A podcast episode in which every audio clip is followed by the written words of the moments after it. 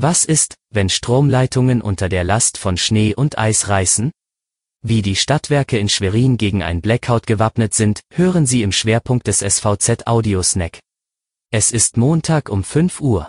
Guten Morgen.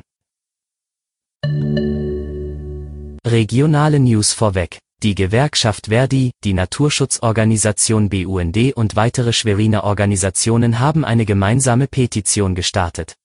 Ihr Ziel, über die Ansiedlung von Amazon soll eine öffentliche und transparente Diskussion geführt werden. Dafür will man dem Hauptausschuss die Entscheidung nachträglich wegnehmen und der Stadtvertretung übergeben. Am Sonntag hat das Landesgesundheitsamt 64 neue Corona-Infektionen gemeldet. Die 7-Tage-Inzidenz für ganz Mecklenburg-Vorpommern liegt nun bei 65,3.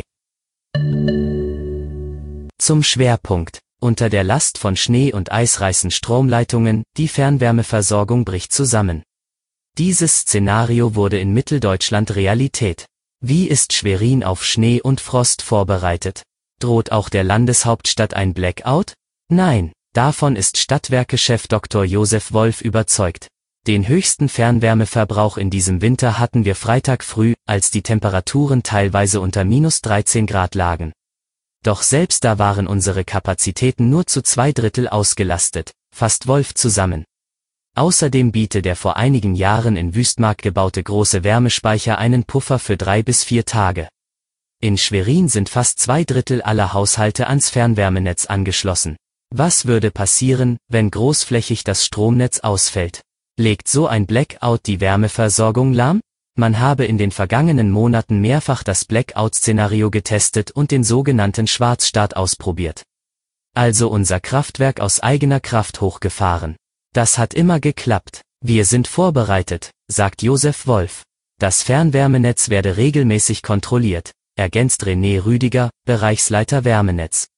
So sei auch ausgeschlossen, dass Leitungen selbst bei starkem Frost einfrieren. Und was ist, wenn die Gaszulieferung fürs Heizkraftwerk in Wüstmark ausfällt? Wir haben Speicher für mehrere Tage, berichtet René Tilsen, Bereichsleiter Erzeugung bei den Stadtwerken. Und im Notfall könne das Kraftwerk auch auf Öl umgeschaltet werden. Auch da hätten die Stadtwerke Reserven. Das war Ihr Audiosnack. Alle Artikel zum Nachlesen und Hören gibt es wie immer auf svz.de-audiosnack. Wir hören uns morgen früh wieder.